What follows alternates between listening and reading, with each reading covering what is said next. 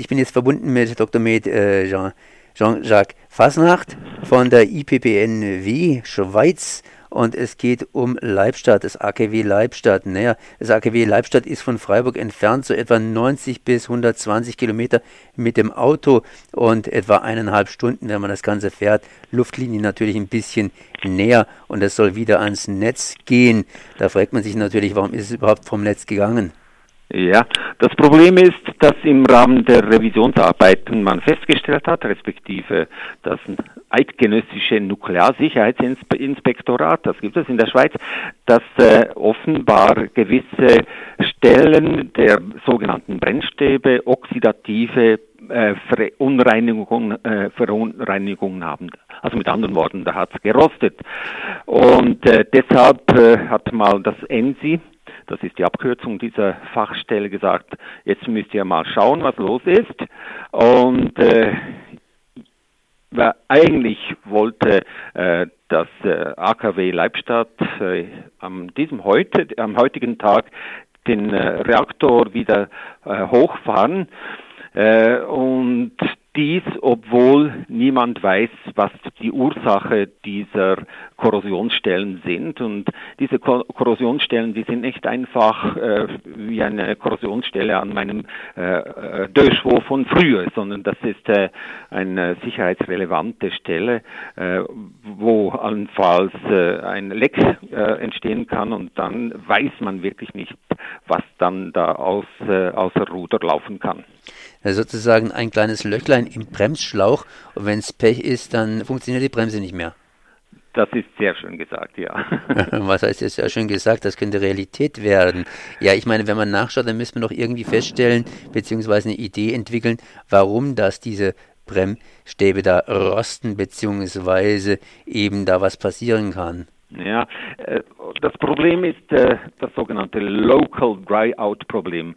Das heißt, äh, ganz lokal äh, kommt es zu einem Austrocknen, wie, das, äh, wie der englische Begriff, Begriff es sagt. Das heißt, dort an diesen Stellen ist die Hitze derart groß geworden, dass es zu äh, Dampfblasen gekommen sind und deshalb sind die Brennstäbe vom Kühlwasser isoliert worden und deshalb rosten sie. Nun, es gibt verschiedenste Gründe, was äh, dazu führen kann, dass hier so ein Local Dryout die Brennstäbe rosten lässt. Aber wir wissen nicht, was los ist. Wir wissen es nicht und, und das, das ist das, was, wir, was, was uns Angst macht.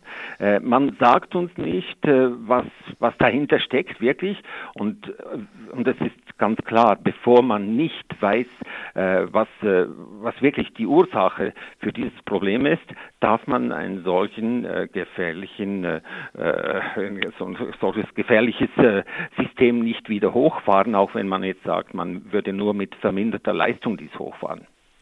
Ist die Schweiz so energiehungrig, dass sie absolut auf dieses Kernkraftwerk angewiesen ist?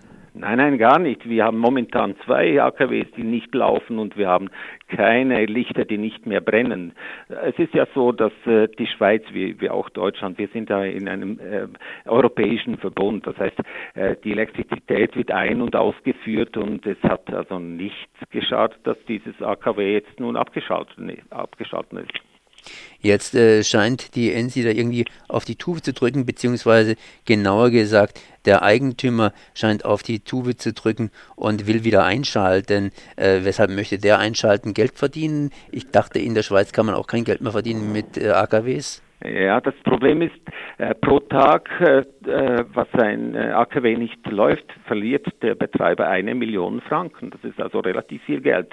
Das ist die, die eine Seite, denke ich mir. Das andere ist, äh, natürlich ist es so, dass die Energiepreise jetzt wirklich äh, sehr, sehr tief sind und, und wir wissen, wie die AKW-Betreiber momentan wirklich rudern, weil sie kein, kein Geld haben, übrigens wie in Deutschland auch. Deshalb ist die Nukleartechnologie sicherlich eine Technologie, die auch ökonomisch nicht mehr äh, wirklich äh, etwas bringt. Ja, das sind äh, die großen Probleme. Was uns ein bisschen Kummer macht, ist, dass man nicht offen äh, informiert und, und da muss wirklich jeder Bürger wissen, was, was passiert da. Man muss uns das erklären, was hier der Schaden ist. Und das ist ein bisschen, das ist das Problem. Wie ist die Fehlerkultur die wir in der Schweiz betreiben. Äh, was uns auch sehr bedrückt ist, dass das ENSI eigentlich die internationale Fachkommission, die zur Verfügung steht, nicht beigezogen hat. Und da hat es auch kritische Leute wie den äh, Herrn äh, Michael Mayer äh, des Öko-Institutes Darmstadt dabei und die sind nicht begrüßt worden. Und eigentlich müsste man bei solchen äh, Problemen wirklich schauen, dass man eine breite Koalition hat von äh, Fachleuten, die auch kritisch diese, äh, diese Mängel äh, begutachten können. Da geht es nicht um, um irgendwelche politischen oder ideologischen Fragen, sondern es geht letztlich wirklich um die Sicherheit der Bevölkerung. Und die hat ein Anrecht darüber, und äh, dass, sie, dass sie voll informiert werden. Und das fehlt. Äh, wir nehmen an, dass man am Freitagabend, wenn sowieso niemand irgendwo noch äh, vielleicht Fernseh schaut oder Radio äh, hört, dass man dann bekannt gibt, dass das AKW wieder aufgeschaltet wird.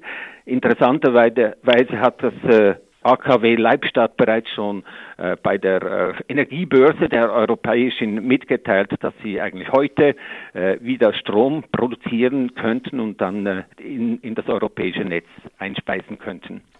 Leibstadt, war da nicht irgendwas mal im letzten Jahr, dass sie verurteilt worden sind, weil sie irgendwie atomare Abgase bzw. Luft rausgejagt haben?